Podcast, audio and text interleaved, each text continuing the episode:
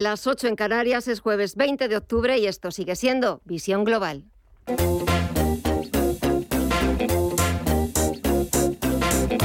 Esto es Visión Global con Gema González.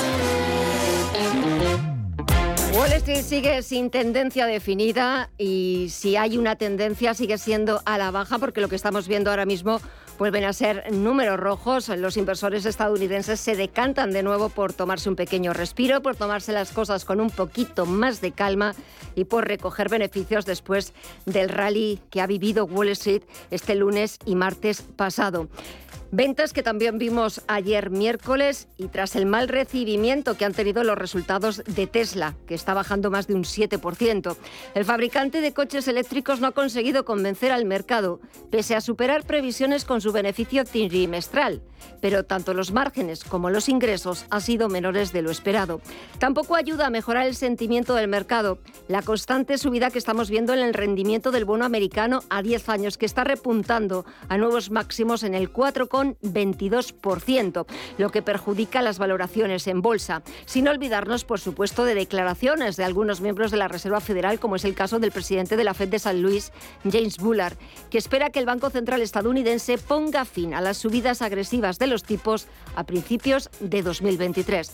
De momento, la primera cita la tenemos la próxima semana, el jueves 27 de octubre, con el Banco Central Europeo. Ya será a mediados de noviembre cuando volvamos a tener la cita con la Reserva Federal estadounidense. Hasta entonces, toca echar un vistazo a las pantallas. Tenemos al promedio industrial Dow Jones, que baja un 0,21% en los 30.358 puntos. El SP500 baja un 0,7% en los 3.669 puntos.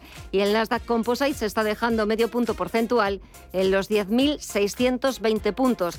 Está bajando la renta variable, pero también estamos viendo cómo está bajando el índice VIX de volatilidad un 0,85% y está ahora mismo cotizando en los 30,50 puntos. Vamos a ver si ha habido cambios en las bolsas latinoamericanas. Cuéntanos, Mireya. Pues sigue todo igual. El único que continúa en negativo es el IPC mexicano, que se deja un 0,08% mientras el IPSA chileno repunta más de un 1 hasta los 5.139 puntos, el Bovespa en Brasil avanza un 0,34 y el Merval de Argentina suma un 0,12% hasta los 136.643 puntos. Si miramos al mercado de divisas y materias primas, aquí vemos algún cambio, Estefanía Muniz. No, se mantienen los números verdes. Vemos en las divisas al euro fortalecerse un 0,13% en su cruce con el dólar, en los 0,97 puntos dólares y la libra, por su parte, la vemos con una subida moderada al 0,02%, en los 1,12 dólares.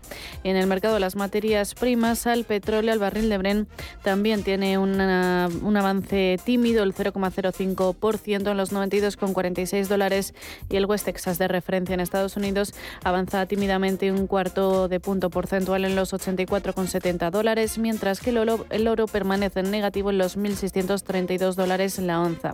En el mercado de las criptomonedas vemos algún cambio, mire ya. Nada, seguimos viendo números negativos, un 0,69% se deja el Bitcoin cotiza levemente por encima de los 19.000 dólares. En los 1.289 dólares vemos cotizar a Ethereum con una caída del 0,5%, casi un 4% se deja el Ripple, Cardano un 3,33% abajo y un 3,8% es lo que se deja Solana hasta los 28,50 dólares.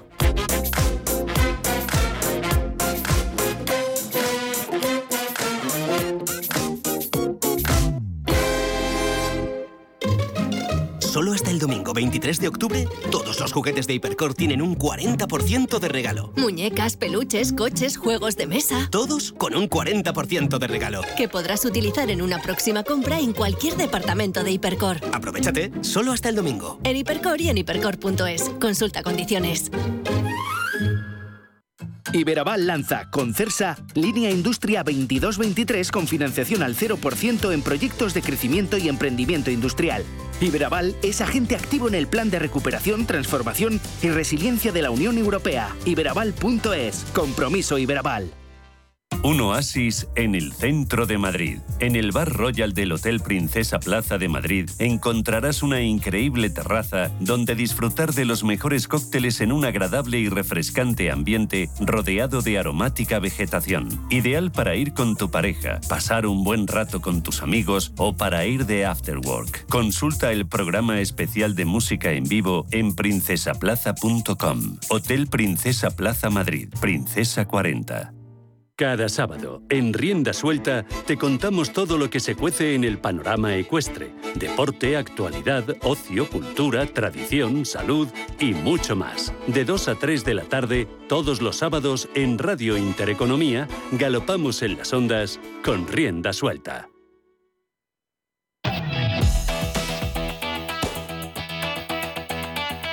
En Visión Global, After Work.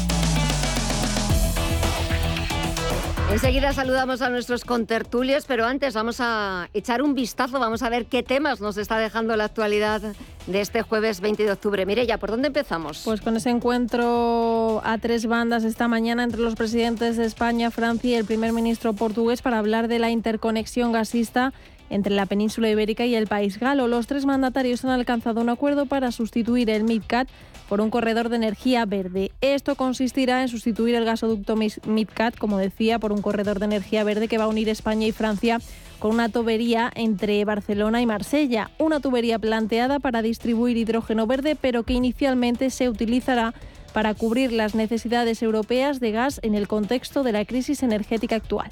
Sustituir el proyecto del MidCat por un nuevo proyecto que se va a denominar el Corredor de Energía Verde, que va a unir la península ibérica a Francia y por tanto al mercado energético europeo, planteando la alternativa de Barcelona-Marsella y por tanto crear un pipeline, una tubería para el hidrógeno verde, pero también eh, durante la transición para el gas que necesite el mercado energético europeo. Lo que han acordado los tres dirigentes es un proyecto alternativo al MidCat que en lugar de hacer pasar el gas y el hidrógeno por el trazado original atravesando los Pirineos, 226 kilómetros de tuberías desde la localidad catalana de Hostalric hasta la francesa de, Barbaira, pasando por Figueras y por Francia, por el sur de Francia, unirá por debajo del mar Barcelona con Marsella. Será un corredor de energía que, como quería España, transportará hidrógeno renovable cuando esta energía empiece a utilizarse. Hasta entonces por él circulará el gas. Todo ello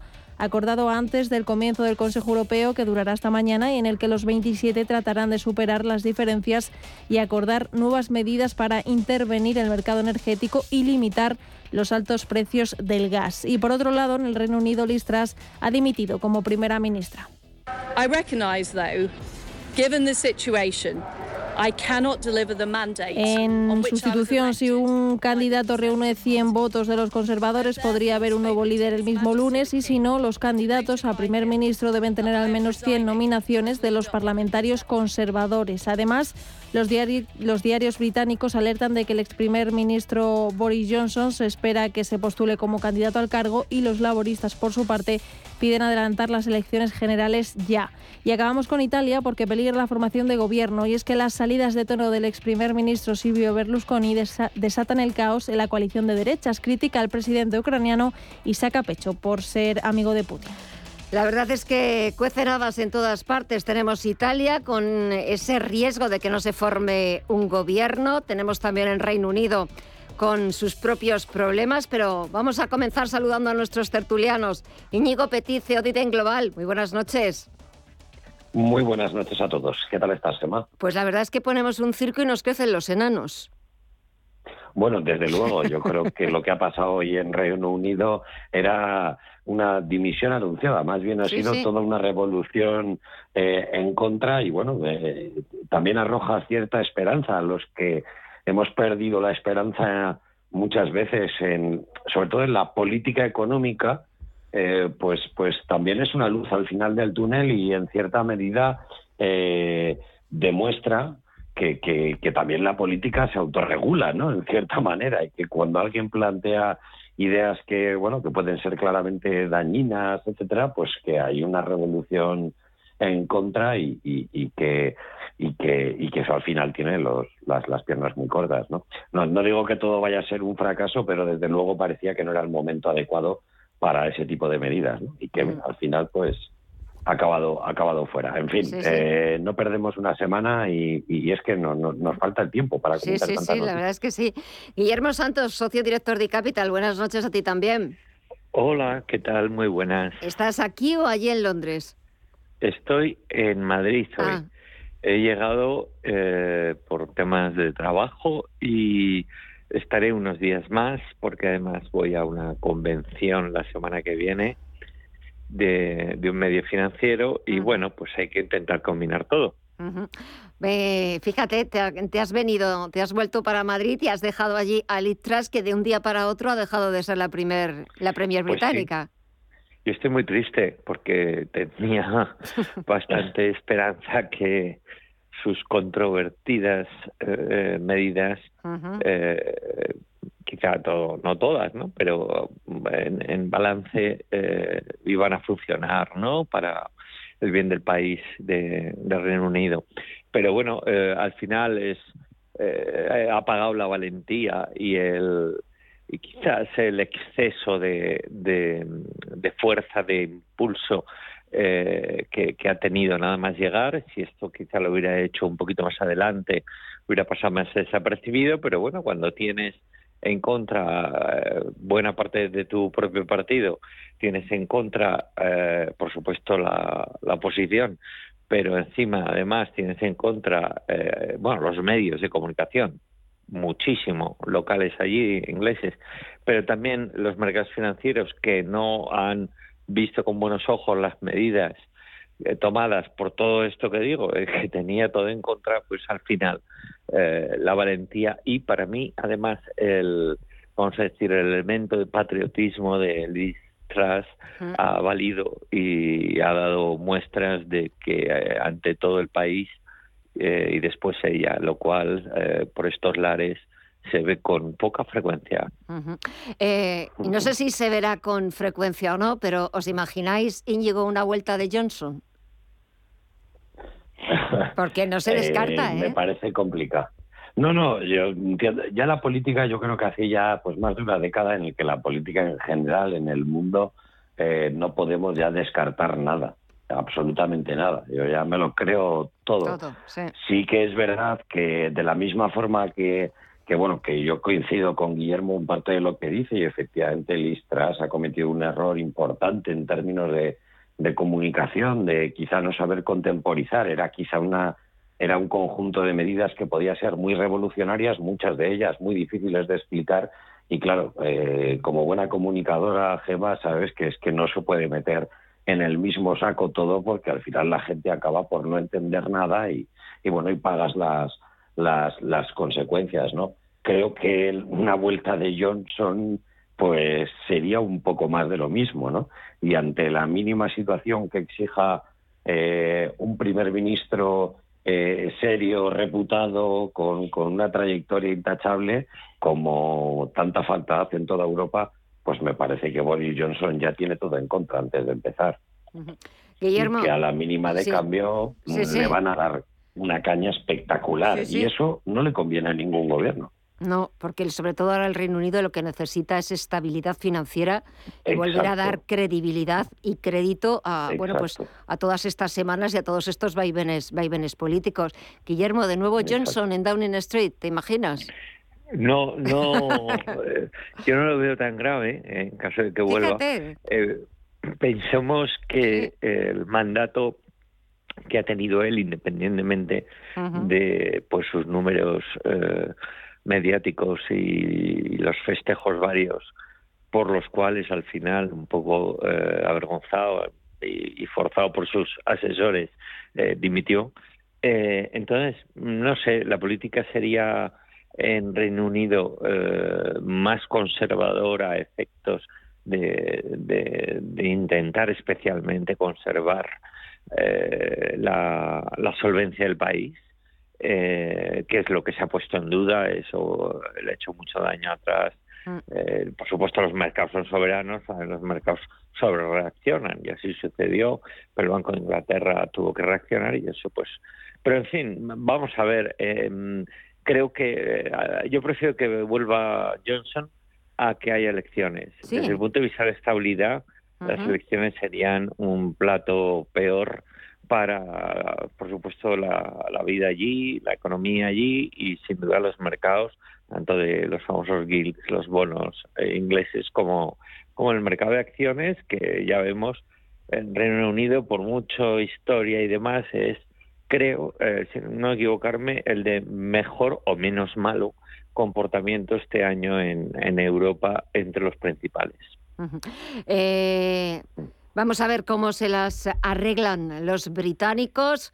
Eh, tienen que decidirlo nada la próxima semana. Ya sabremos quién es el nuevo premier o si es un hombre o una mujer, a ver si hay alguna candidata. También se habla de la posibilidad de que podría, podría ser Rishi Sunak, que quedó mm. descalificado. Eh, quizás también cuando el Listras colocó a Jeremy Hunt al frente de la Cancillería de Finanzas, también, bueno, pues había algunos expertos que lo veían como, como, el, nuevo, como el nuevo líder, el nuevo premier británico, pero hoy ha dicho que no, que no tiene intención.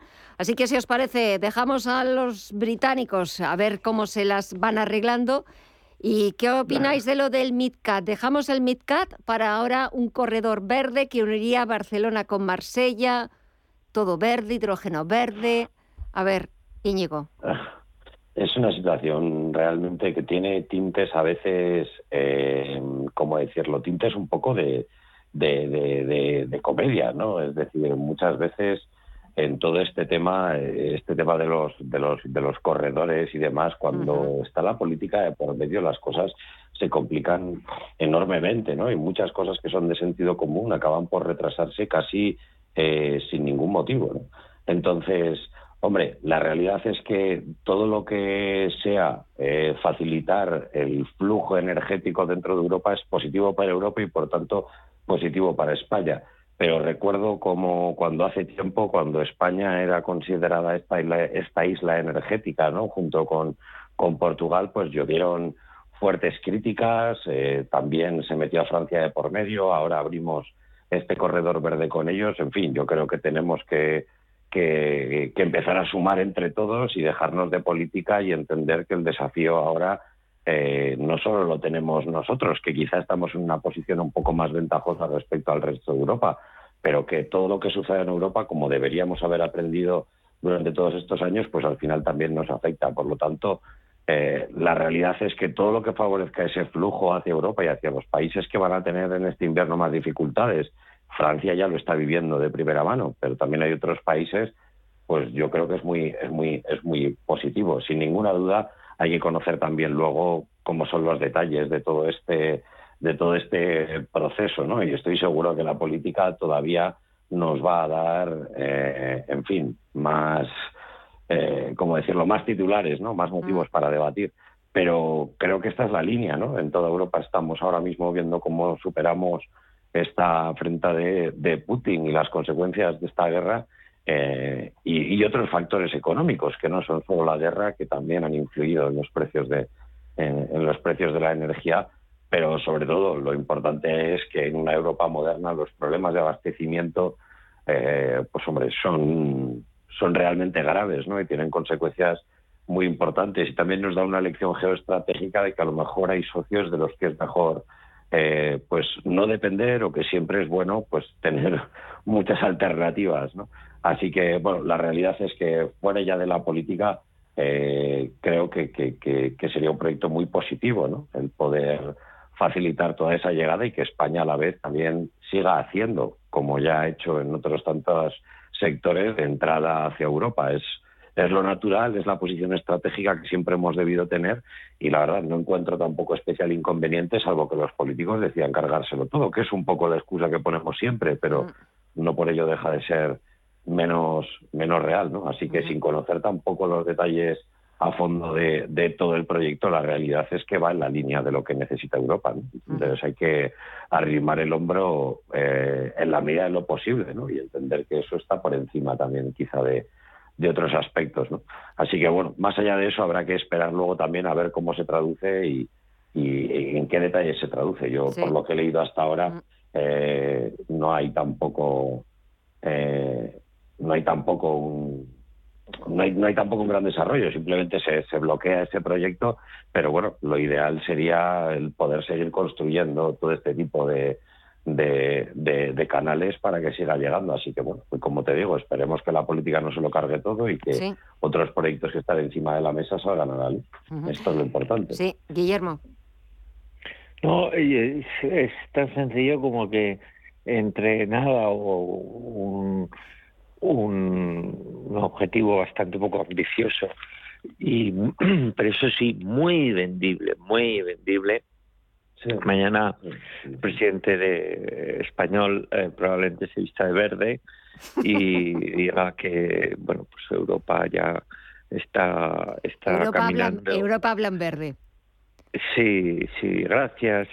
Entonces aquí eh, nadie se acuerda de, de, porque si esto llega a Marsella, pues pues bueno, pues Francia tal, y luego ya veremos qué hace Francia con esa con ese ese gas. En principio, luego lo del hidrógeno que ya veremos cuando la tecnología permite su manejabilidad y demás, pero eh, eh, principio va a ser gas, que es evidente, pero van a quedar los franceses. Entonces aquí el gran problema eran los países mm, de más arriba, especialmente Alemania, ¿no?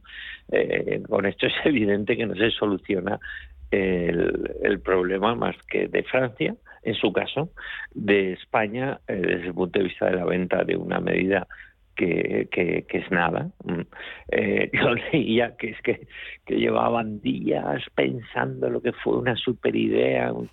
Al final, entre asirte a un clavo ardiendo o simplemente caerte al precipicio, pues pues te has al clavo ardiendo y, te queda. agarra, Pero como nos chupamos el dedo, eh, esto se va a vender que para qué. Y bueno, pues eh, soy el presidente de Europa, que es en el fondo lo que nuestro presidente, a lo que nuestro presidente eh, aspira. Y poco más, poco más. Pero ya digo, eh, punto de vista verdaderamente favorable a, a lo que necesita ahora Europa, escaso, bastante objetivo, bastante pobre. Por cierto, que lo estaban llevando también los principales diarios económicos aquí en España, es em, la planta de la gigafactoría de, de, baterías en Sagunto del grupo Volkswagen, que pende de un hilo, está en el aire, porque claro, el grupo automovilístico no está demasiado convencido de mm, eh, lo que va a aportar el PERTE, que también nos lo vendieron eh, a bombo y platillo, ese nuevo PERTE para impulsar el vehículo eléctrico, crear esas grandes gigafactorías. Eh, claro, si se ha puesto a echar números el grupo Volkswagen, eh, pues creo que de un proyecto valorado en no sé cuántos miles de, millones de euros, me parece que ellos, en un principio, la concesión eran 167 millones. Y estamos hablando de un proyecto que prevé movilizar unos 10.000. Pues claro, a mí, a mí ni al Volkswagen le salen las cuentas, Íñigo. Bueno, es que... Imagínate que digan al final que no. Claro, claro, es, que, es evidente. Y en una en un contexto como el que se avecina, pues es lógico que a las empresas se les agota la paciencia, es decir, no puedes tener en un momento eh, pues frágil para muchas compañías y que ven que hay muchas incertidumbres en el horizonte, pues un proyecto abierto que tiene una concesión muy grande y que por lo tanto puede ser muy atractivo y de repente que te cambien las normas del juego eh, y, que todo ello pues eh, quede para más incertidumbre todavía. Es evidente que en momentos como este, si tienes la posibilidad de echarte para atrás, en fin, es aquí tantas veces como hemos hablado de la, de la seguridad jurídica, ¿no? De cara a las empresas. Probablemente tendríamos que tener algún mecanismo para ser capaces de resolver este tipo de situaciones pues de una forma ágil. Eh, el problema es que en España hay que pues montar una huelga, hay que hacer mucho ruido para que determinadas cosas se aceleren. Volkswagen ha emitido este comunicado, eh, por supuesto alertando de cuál es la realidad, eh, pero no creo que, que, la situación se le va a complicar también por otras vías. Es decir, la diferencia, como decías, entre esos 10.000 y lo que se ha comentado hoy es demasiado grande. Mm. Es que probablemente ni aunque la eleven mucho la cifra, va a seguir siendo igual de atractivo que el proyecto original y por lo tanto como cualquier otra empresa diría ya, bueno, pero es que esto no es lo que me habíais dicho. Claro, no es lo que me habéis prometido. Bueno, la realidad es que es complicado. Claro, claro, entonces es muy complicado que, que, que, que el proyecto siga adelante, pero porque eh, incluso aunque les digan no en un tiempo, en un tal, claro, ya la confianza, esa seguridad jurídica de la que comentamos, es evidente que está en riesgo, ¿no? Entonces es una situación realmente compleja que, hombre, todos esperamos que, que, que, no tenga, que no tenga, mm, bueno, en fin, graves consecuencias más allá de la cancelación de un, de un proyecto que ya es una pena, pero bueno, estamos en una situación peligrosa en la que deberíamos velar por atraer a este tipo de grandes compañías que además tienen intereses en España importantes y hacer que se queden y que tengan cuantos más intereses mejor. Así que bueno, pero, no, pero eh, fíjate, no, sentido común es mucho. Sí, pero no solamente que bueno que Volkswagen pues eh, desista de, del proyecto, sino que de alguna forma también cuando eh, el gobierno anunció esa nueva edición de, del PERTE para impulsar el vehículo eléctrico, puso también al grupo, perdón, puso también al grupo alemán como como principal referente de bueno de, de el, nombre, la reputación, la marca de Volkswagen, bueno, pues al frente de una de esas grandes mm. gigafactorías y ahora es que todo se puede venir abajo, Guillermo. Bueno, pero eso es simplemente otro ejemplo sí, de otro más. vamos a vamos a decir escasa capacidad de gestión por un lado política y por otro lado eh, de lo que es eh, empresarial, las asociaciones empresarios y demás, porque hay un bien superior que es el empleo, ¿no? No sé cuántos eh, puestos de trabajo, pero eran unos miles los que se iban a crear, más luego ya sabéis, las fábricas de coches. ¿Eh? 3.000. Creo que 3.000. 3.000. Son, son bastante, pero las fábricas de coches, como otras industrias, de, digamos, manufactureras grandes, eh, tienen luego una cascada ¿no? de efecto beneficioso hacia el tejido empresarial de la zona especialmente, ¿no? Como pasa eh, pues eh, con, con, con, Opel en, Zaragoza o con eh, la fábrica que tiene Citroën en, en Galicia. Entonces, todo eso, pues que se quede al final en nada, pues hombre, es bastante desolador. no sé, yo creo que es que estas cosas, al final las empresas grandes, las multinacionales, pues hombre, son un poco eh, abusonas, ¿no? Porque saben que tienen una capacidad y una fuerza y demás, pues, pues muy llamativa, ¿no? Eh, a efectos del, en este caso, el país donde, donde se asientan. en una ampliación, porque Volkswagen ya está en Navarra, ¿no? Pero bueno, eh, vamos a ver, yo creo que este episodio, o sea, este esta serie eh, eh, no ha acabado eh, un episodio pues pues eh, con digamos una trama bastante mala pero vamos a ver yo no no descarto ni mucho menos que se reconduzca favorablemente. Y especialmente porque España si algo sabemos hacer si algo sabemos hacer es coches es coches es no sé si es el que más después de Francia pero es donde más coches se manufacturan y por supuesto la manufactura de coches es el sector, antes lo fue el financiero, ya sabemos que no, eh, es el sector que más empleo da en, nuestro país, ¿no?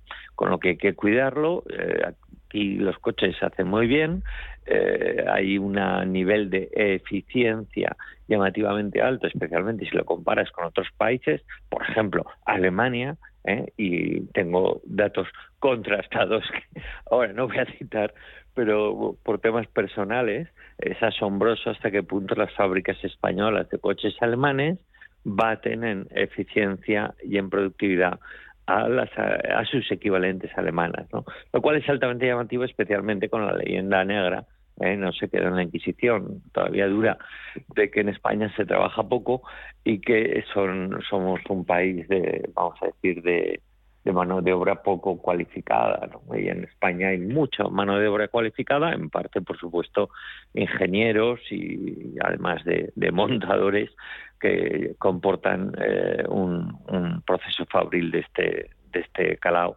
que ya digo, ojalá se acabe reconduciendo.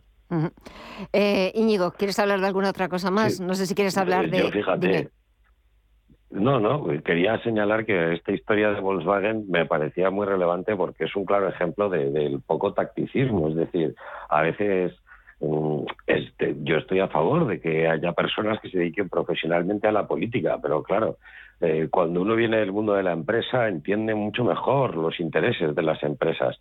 Y ya no se trata tanto de un caso concreto con Volkswagen, sino una estrategia como país la Comunidad de Madrid lo ha entendido muy bien y así le va en resultados.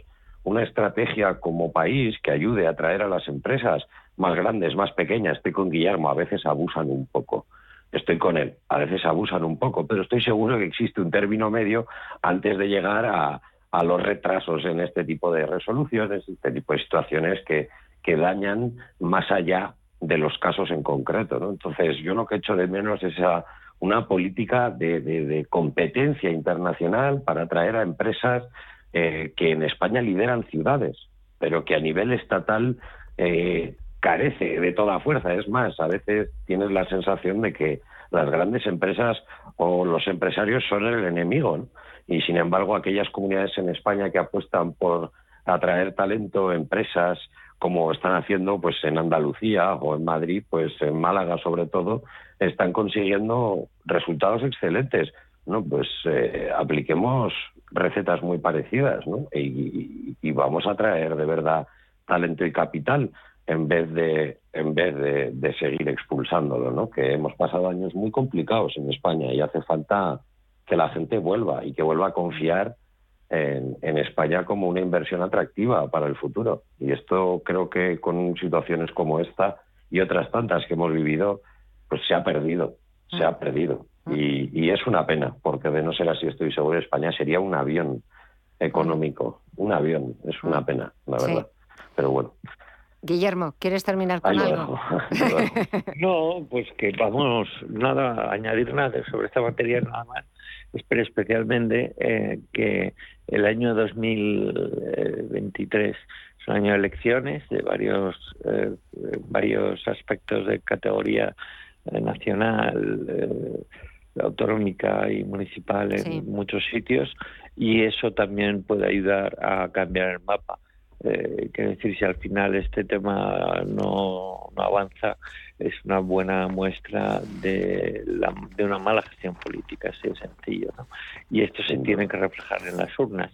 Uno de los motivos por los que se ha ido listas, porque le han dicho eh, las próximas elecciones, que no queda mucho en, Reino Unido, generales, eh, están perdidas contigo y eso pues tampoco le ha hecho gracia, ¿no? Hombre. ¿Por qué? Pues porque los datos económicos al final acaban mandando. Sí, sí. No, hombre, que te digan eso, pues la verdad es que mucha mucha gracia.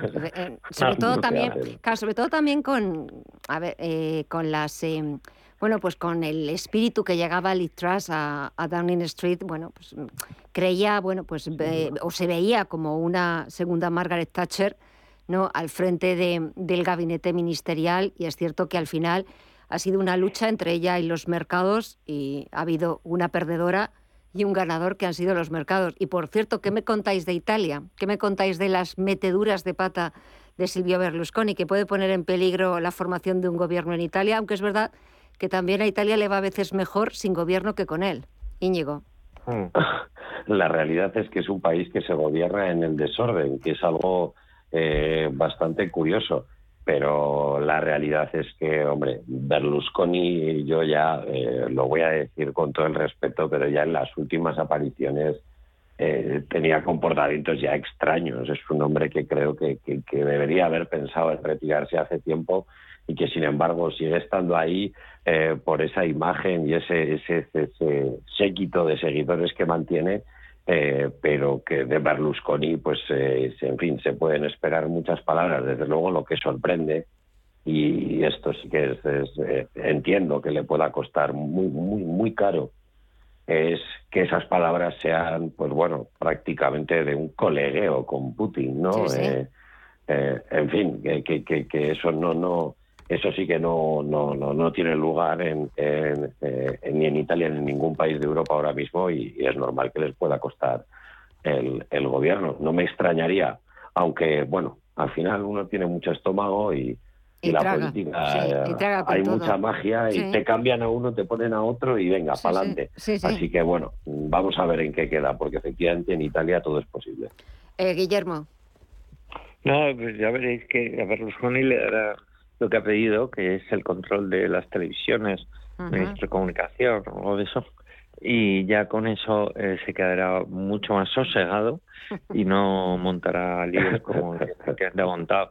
Pero bueno, al final, pues cada uno ya sabemos que el que el que tiene tendencia a vivir así y mostrarse así en público no va a cambiar eh, ahora. lleva muchos años es muy difícil cambiarlo ¿no? con lo que eh, esto es lo que hay. Esto es lo, que único que 86 años que tiene Silvio Berlusconi y claro cómo va a cambiar ahora cómo va a cambiar pero bueno a ver cómo negocia ahora también la entrada de su partido en el gobierno y demás. yo creo que entrará sin duda y que él pues saldrá bien parado, porque por otro lado es un tipo bastante, mm, a su manera, por supuesto, pero bastante eh, inteligente, se maneja bien, sabe cuáles son sus armas y encima, efectivamente, es querido por una parte de población, cosa que es, por supuesto, insólita, pero es la realidad. Porque le votan a él, no votan a su partido. Sí, le votan a él. Pero bueno, pues tendrá tendrá sus secretos y facetas que, desconocemos. Tendremos que espero ser. que no los conozcan aquí, porque como, ya, ya, ¿eh? sí, tendremos que ser.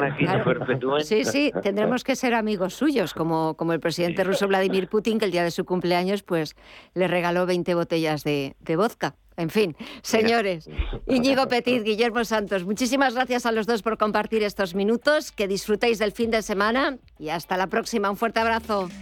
Igualmente, adiós. adiós. Buen fin de semana. Hasta luego.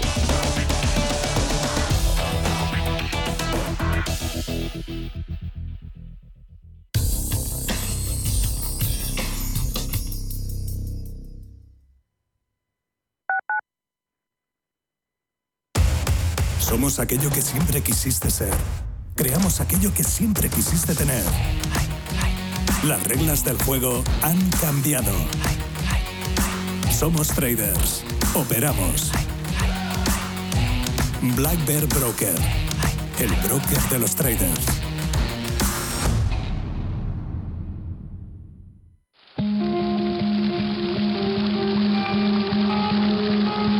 Fuente de la vida. Un viaje a través de los siglos y la historia de la humanidad. La fuente de la vida. De lunes a viernes, de 12 a 12 y media de la noche, aquí, en Radio Intereconomía. Inversiones inmobiliarias Grupos Eneas, cesiones de créditos, inmuebles en rentabilidad, compra, reforma y venta. Infórmese en el 91 639 0347 o en info@eneas.com. Inversiones inmobiliarias Grupos Eneas. A la hora de alquilar mi casa tenía muchas dudas. ¿Y si no me pagan o no cuidan el piso? En Renta Garantizada cobrarás tu alquiler todos los meses y se encargarán de todas las gestiones por ti. Renta Garantizada, la única que asegura el cobro de tu alquiler. Alquila tu casa con total seguridad. Infórmate en el 910 1095 o en rentagarantizada.es. Escápate de Madrid y ven al restaurante El Torreón en la cima del Monte del Pardo. Las mejores carnes y pescados desde 40 euros, vino incluido. Carne picaña brasileña y lomo de buey auténticos. Disfruta de los mejores platos de cuchara y de paella con langosta y de grandes vinos y licores en sus siete amplísimos salones y terrazas. Cocina abierta de 11 de la mañana a 1 de la madrugada ininterrumpidamente. Parque infantil, gran parking, restaurante El Torreón. Naturaleza a 10 minutos de Madrid. Reservas en restauranteeltorreón.com. Radio Intereconomía. Eres lo que escuchas.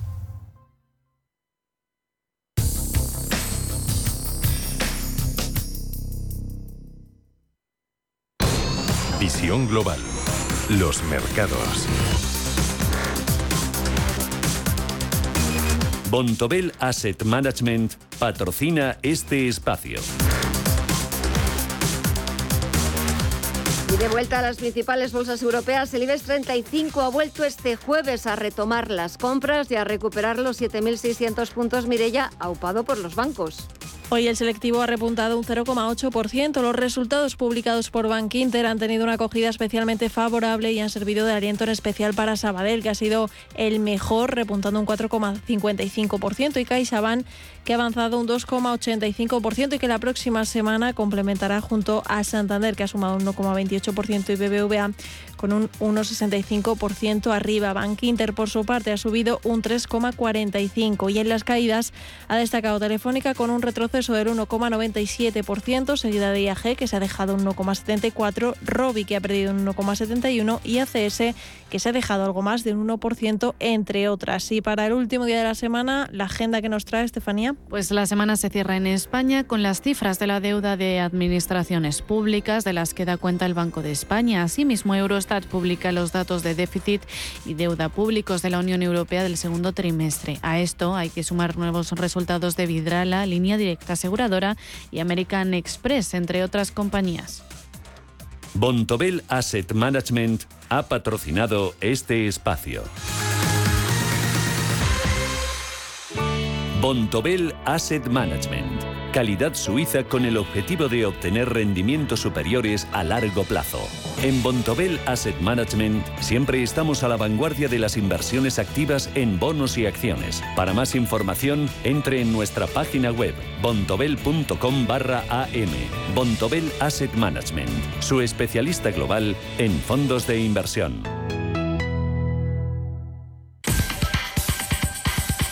En Visión Global, las noticias empresariales. Credit Suisse lanza la venta acelerada de su 8,6% en Oldpans. Este paquete está valorado según los precios del mercado a 370 millones. La venta de sus participaciones en el supermercado de fondos español es una de las alternativas que maneja el banco suizo para su reestructuración. Ha encomendado la operación al propio Credit Suisse y a Barclays. Se espera fijar el precio de la colocación al que se espera un elevado descuento mañana. Alo despega con su primer vuelo de prueba de turismo espacial. Lo hará en diciembre con el primer vuelo de su prototipo de cápsula espacial con capacidad para ocho pasajeros y un piloto. Fundada en 2021 y con una financiación inicial de 3 millones de euros, Alo Space está lista para despegar con el objetivo de convertirse en un referente mundial en la industria espacial, que según el banco de inversión suizo UBS tiene un potencial de negocio de 3.000 millones de dólares en la próxima década. La compañía iniciará sus vuelos comerciales en 2025 y tiene previsto operar en cuatro continentes, realizando un total de 400 viajes comerciales con 3.000 pasajeros al año a partir de 2029 a un precio de entre 100.000 y 200.000 euros por billete. Siemens Gamesa cierra un nuevo pedido para el suministro de 105 megavatios en Finlandia. El acuerdo alcanzado con el promotor internacional Energy QL, con quien Siemens Gamesa colabora por primera vez, incluye además un extenso contrato de operación y mantenimiento durante 35 años. El parque, ubicado al suroeste del país, entrará en funcionamiento durante el primer semestre de 2024. La energía eólica está creciendo con rapidez en Finlandia y ya aporta un 10% de la electricidad que se consume en el país. El país nórdico se ha marcado como objetivo incrementar ese porcentaje hasta un 27% para 2025 a través de proyectos onshore y offshore. Y por último, el Pozo Alimentación y Fripozo presentan en SIAL 2022 sus nuevas propuestas para el mercado internacional. La compañía acaba de lanzar una longaniza original tipo payés, un embutido curado elaborado de forma artesanal con especias que le confieren un sabor suave y natural. Además, ha anunciado la ampliación de su gama de fuet, con la que es líder en Europa, que incluirá próximamente el Fuetec Mediterráneo, una pieza exclusiva que incorpora tomate, aceitunas y albahaca. Por su parte, Fripozo, la empresa elaboradora de alimentos ultracongelados, ha aprovechado la cita internacional para presentar sus innovadoras soluciones de pollo y queso empanados, alimentos diferenciadores que han suscitado una gran expectación. La compañía ha reforzado sus sinergias con sus clientes presentes y potenciales.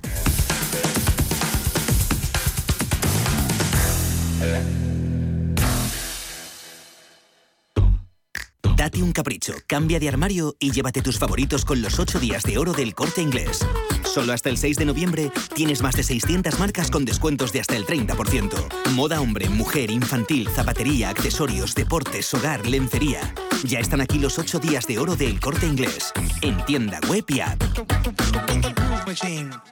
Hoy en día encontrar la herramienta que pueda resistir el paso del tiempo es fundamental en la renta fija. Es por eso que MFS Investment Management adopta un enfoque Active 360. Visite mfs.com barra Active 360. ¿Es usted un perjudicado por la debacle del Banco Popular? Sepa que la vía civil está bloqueada tras la sentencia del Tribunal de Justicia Europeo. En Durán y Durán Abogados tenemos una alternativa a través de la vía penal. Si es usted un afectado y desea seguir luchando por la recuperación de su inversión, llámenos al 983 30 20 o entre en duranyduránabogados.com. Le ayudaremos. Si te gusta el séptimo arte, Vivir de Cine es tu programa. Dirigido y producido desde Hollywood por José Ignacio Cuenca y presentado por María Ayer. Toda la actualidad del cine, estrenos, festivales y críticas, sin olvidar los clásicos. Los jueves a las 10 de la noche y los viernes a las 12 y media de la noche, Vivir de Cine en Radio Intereconomía. El análisis del día con visión global.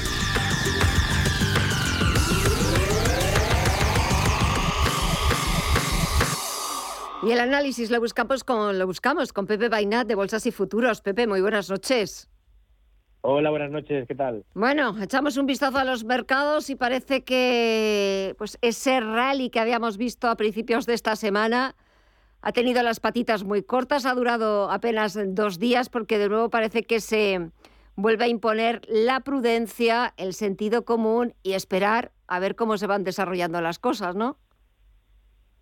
Bueno, sí, la verdad es que todavía estamos bajo la influencia de, aquel dato, ¿no? De la, aquel dato de la inflación americana tan malo que hubo el jueves, Que, que, produjo ese, ese efecto contrario, ¿no? Primero caídas fuertes de los mercados y luego como recuperación. Esa recuperación normalmente es una situación extraña, ¿no? Cuando hay un dato muy malo y acaba por subir, que normalmente lleva a, a nuevas subidas, ¿no? Que las que estamos teniendo ahora. Ahora, de repente, bueno, pues dicen que seguramente acabará el año en el 4%, los tipos y tal, y eso ha hecho que, empieza, empiecen a caer ahora las bolsas americanas. Pero yo creo que el rebote podría continuar, ¿eh? Porque, de hecho, ya digo, ¿no? El, dato malo, malo fue, fue el del IPC y el mercado se lo tomó en una segunda lectura de modo positivo. Yo creo que ese, ese, esa vela blanca de ese, del jueves pasado creo que es que es bastante importante y que debería ser la que nos marque un poco, pues eso, las próximas semanas. Y me da la impresión de que, independientemente de que ahora se hayan girado los mercados americanos, de que podemos continuar un poco con estos avances ¿no? que estamos teniendo aquí en Europa, sobre todo, y bueno, en cualquier modo, el IBEX tenemos un nivel bastante claro, que sería la zona de 7.370. Sería un nivel que ya no debería perder, ¿no? Si perdiera esos niveles, ya empezaríamos a ver las cosas un poco diferentes. Realmente luego, si perdiera los 7.200 es cuando ya sería un poco hecatombe, ¿no? Podría venir caídas mucho más fuertes. Pero realmente perdiendo esos niveles yo ya empezaría a preocuparme, ¿no? 7.370. Y por lo demás, pues eh, ahora es un poco esperar y ver, ¿no? Porque si de verdad este rebote tiene que ser más amplio, a cada pequeña noticia negativa o a cada tirón a la baja, pues mucha gente se saldrá de los pequeños beneficios que tengan y a partir de ahí, pues si sigue subiendo, pues se van a quedar fuera, ¿no? Yo creo que es un poco lo que puede pasar, ¿no? Que habría que aguantar un poco esos pequeños movimientos a la baja y mientras la bueno la estructura de muy corto plazo siga siendo alcista, pues seguir confiando en este rebote, ¿no? Que parece que, podría continuar. Eh, es cierto que hemos visto, por ejemplo, en Europa, hay el IBEX 35 vuelve a recuperar los 7.600 puntos, sobre todo por los bancos que han aupado al selectivo para arriba, sobre todo Sabadell, Bank Inter, que presentaba resultados. Por cierto, volviendo a Estados Unidos, parece que la cara y la cruz, Netflix y Tesla, ¿no? ¿Qué aspecto tienen? Sí. Bueno, pues eh, la verdad es que Tesla es un valor que a mí me, que me, da mucho respeto, ¿eh? Me da mucho respeto porque los números que tiene, o sea, se está descontando un futuro maravilloso. Pero, pero a día de hoy, a, a pesar de haber mejorado los números, eh, sigue siendo un valor que ha tenido una revalorización tremenda, ¿no? Entonces está en una situación bastante contraria porque Tesla está en la situación en la que ha subido muchísimo y ahora está dando señales de, dudas y señales de debilidad y sin embargo Netflix es lo contrario. Mostró unas señales de debilidad muy, muy feas, pero ahora ya parece que todo lo malo ya está descontado y ahora pues está mejorando y dando señales de vuelta al alza, ¿no?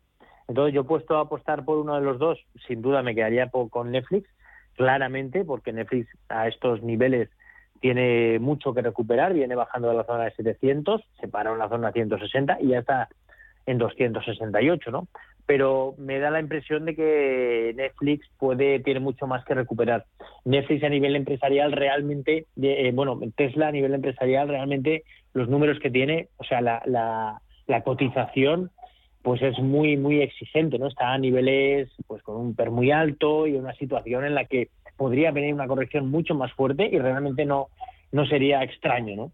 Sin embargo, Netflix sería extraño que bajara mucho más. Es verdad que ha rebotado ahora eh, 100 dólares y en un momento dado pues podría bajar a lo mejor 50 o 60 dólares ¿eh? y apoyarse otra vez en los 200 para subir, pero sin duda para una visión de medio largo plazo yo a estos precios pues me quedo con Netflix mucho antes que, con Tesla. Eh, aquí en España, ¿con qué te quedas? Aquí en España, bueno, aquí en España la verdad es que es, no, es, no es fácil, ¿no? Porque tenemos ahora una, una situación de muchos valores que han tenido caídas muy fuertes y que venían de subidas interesantes y yo de momento yo ahora me quedaría con, con, aquellos que están dando una rentabilidad por dividendo muy alta y que han caído fuerte, ¿no? Estamos hablando a lo mejor de Nagas, de Red Eléctrica, del mismo Endesa, eh, hablaríamos también de Telefónica. Son valores que han tenido caídas muy grandes y ahora están dando esas primeras señales de de inicio del rebote. ¿no? Entonces yo creo que es un rebote que se puede confiar. Y también me está llamando la atención ahora el turismo, ¿eh? porque el turismo también había, tenido una caída muy grande y ahora está dando señales también de, una cierta recuperación. Y quizá ya no tanto IAG o, o que, que me siguen dando un poco más de miedo porque el dinero que perdieron en la pandemia fue tan grande que, no lo han empezado ni a recuperar, aquello que perdieron, pero sí más en Amadeus y en AENA que son dos valores que perdieron dinero en la pandemia, pero perdieron mucho menos de lo que ganan en un año normal de tranquilidad, por lo que es una pérdida muy recuperable. Entonces yo creo que estos dos, estos dos valores, tenemos a Amadeus que está dando señales positivas por encima de los 50, recuperar la zona de 50 es muy importante, se pueden tomar posiciones con esto por debajo del 49, por ejemplo. Y luego vemos a ENA que también está empezando a recuperar, ¿no? Marcó una zona de 102, 102 y medio, creo recordar, y ahora está ya cerrado en 108 y parece que tiene que tiene camino que recuperar. Así que esos dos valores a mí me, me gustan. Y luego el tema de la banca eh, lo está haciendo muy bien. Eh, sin duda, Bank Inter es el número uno, acaba de, hacer, de superar los máximos históricos. Pero es verdad que históricamente cuando hay subidas de tipos de interés que son bastante grandes, se genera un incremento de la morosidad que le suele afectar muy negativamente al sector financiero. ¿eh? Y esto es algo que yo me estoy temiendo que si siguen las subidas de tipos, que empiecen a reflejarse en la banca. Entonces, de momento está bien, tiene una tendencia alcista secundaria todos y lo están haciendo bastante bien, pero son valores a vigilar, porque si empezaran a hacerlo mal, y empezaran a dar señales feas, eh, creo que habría que salirse, ¿no? Porque tienen, tienen posibilidad de, caídas. Y si echamos un vistazo al mercado de divisas, sobre todo en los últimos días, me parece que lo comentábamos la semana pasada y fíjate lo que ha pasado en, en apenas siete días, la libra, la divisa británica, en esta, como en este duelo que han mantenido entre los mercados y, los planes de rebajas de impuestos de la Premier de Litras, hay una clara perdedora y un ganador. Eh, ¿Te refieres a, la ganadora a la libra o qué te refieres? No, sí, la ganadora a la libra o la ganadora a los ah, mercados, claro, frente a Litras con sus planes de rebajas de impuestos que ah. pues tuvo que dar marcha atrás y al final no solamente dar marcha atrás en sus planes, sino eh, salir de Downing Street. que parece como que se ha, como lo hemos visto, como si fuese una batalla, una lucha, eh, o lo estoy viendo también en los diarios económicos que un poco lo titulan así, como que ha ganado el mercado. Sí, bueno, a ver, eh, lo que hay que tener en cuenta es que, la libra había tenido una caída muy, muy, muy fuerte y algo había que hacer, ¿no? para, para ver si la recomponían. De momento se ha recompuesto, pero se ha recompuesto un poco, porque realmente lo único que estaba haciendo la libra era que tiene una tendencia bajista más o menos suave y ahí lo que hizo fue eh, pues eh, que la tendencia bajista se hizo mucho más fuerte, hubo una caída muy violenta de hecho, pues bueno, llegamos a marcar 1,0392, casi un, pues un poquito menos de 1,04, y de ahí lo que ha venido es un rebote también bastante fuerte, pero realmente ahora hemos llegado un poco al mismo sitio que estaríamos si la tendencia hubiera sido suavemente la baja. Es decir, que todavía no hay señales de cambio de tendencia en la, en la libra. Eh, si ahora pues consiguiera superar los máximos que ha marcado en este último movimiento, en la zona de 1,1511, que fueron los máximos que marcó, ahí ya podríamos empezar a pensar en un posible cambio de tendencia, ¿no? Porque ya veríamos una sucesión de máximos y mínimos crecientes en el corto plazo. Entonces ahí veríamos que algo que algo podría estar cambiando. Pero mientras eso no se produzca, hay que ir con cuidado, ¿no? Porque porque la tendencia es bajista y en el en el euro pasa lo mismo, ¿no? El euro con el dólar también tiene esa tendencia bajista, eh, no ha sido capaz de colocarse por encima de la unidad de uno, ahora está en 0,9825 otra vez, mm. y, y de momento lo que hay que pensar es que lo más probable es que las tendencias sigan su curso y ambas son bajistas. Entonces, las noticias es cuando cambia de tendencia, pero, pero cambia una vez de cada mucho tiempo. De momento, mientras mm. sean bajistas, hay que pensar que esto puede haber sido un rebote del mercado y que puede continuar la caída. Y también ahora la atención eh, vuelve de nuevo al mercado de la renta fija. Estamos viendo sobre todo en Estados Unidos que la rentabilidad, las tires del bono a 10 años, de nuevo parece que escala máximos por encima del 4,2%. Bueno, eso es lo que eso es lo era lo previsible, ¿no? También que cuando la Reserva Federal sube los tipos, pues al final se vaya reflejando ¿no? en estas tires. Eh, es, es, es, lo normal. A ver, eh, el, el, problema está hasta cuándo van a seguir subiendo los tipos, ¿no? Porque a lo mejor esta subida hasta el 4%, entre el 4 y el 5% era lo, lo, lo menos malo, lo más previsible. El problema está si va más allá, ¿no? Si vemos que la inflación no acaba por moderarse y tienen que seguir subiendo los tipos y superar a las TIRES ese 5%, yo creo que, ahí vendrían problemas mucho más serios.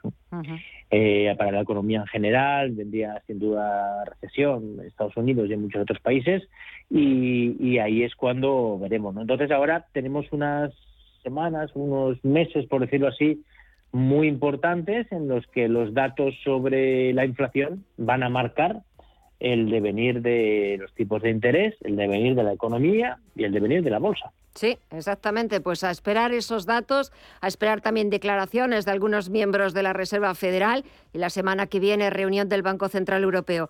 Aquí lo analizaremos. Pepe Bainat de Bolsas y Futuros. Que pases buen fin de semana y hasta pronto. Un fuerte abrazo. Muy bien, igualmente. Muchas gracias. Adiós. Nos vemos. Adiós. Hasta pronto.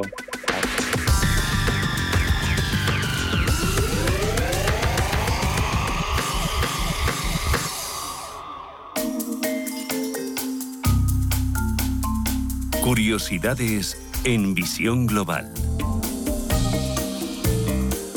En todos los lugares del mundo surgen genios en su área. Aquí en España tenemos a Mancio Ortega y el imperio de Zara, quien comenzó vendiendo batas. Y al otro lado del charco, algo parecido surgió con los Levis. ¿Os suena la marca tan famosa de vaqueros que ahora es un imprescindible en el armario? Su dueño, Levi Strauss, comenzó su imperio mediante una mercería sentada en Nueva York. Aunque él era alemán de nacimiento, mejorar su economía fue el motivo por el que este original de Baviera decidió comenzar junto a su madre y sus hermanas una nueva vida en América. Tras estallar la fiebre del oro, las minas de California proporcionaron a Strauss una oportunidad de negocio textil con una tela de algodón rústica procedente de Génova. Se dio cuenta de lo resistente y cómoda que era la tela, sobre todo para los mineros, y pronto se convirtieron en los jeans, en los vaqueros de los que no podemos prescindir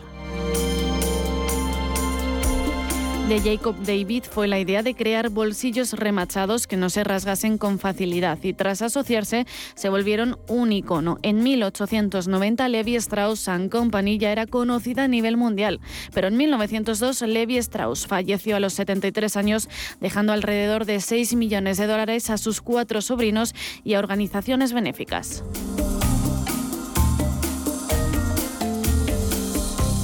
El negocio continuó gracias a su familia. Ahora la marca crece al año más de un 19% y su beneficio neto en los primeros seis meses del año asciende a 245 millones de dólares. Levi Strauss se ha convertido en un imprescindible en el armario, un referente y en toda una inspiración para las grandes marcas.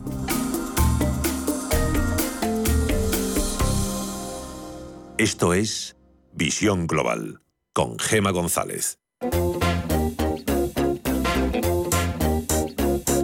Así nos despedimos, así ponemos punto final a esta edición de jueves de Visión Global, dándoles las gracias como todos los días por acompañarnos y deseándoles que descansen y que mañana nos vuelvan a seguir a partir de las 8 de la tarde, las 7 en Canarias, porque volveremos con más información, con más análisis, pero también con más propuestas para disfrutar del fin de. Hasta mañana.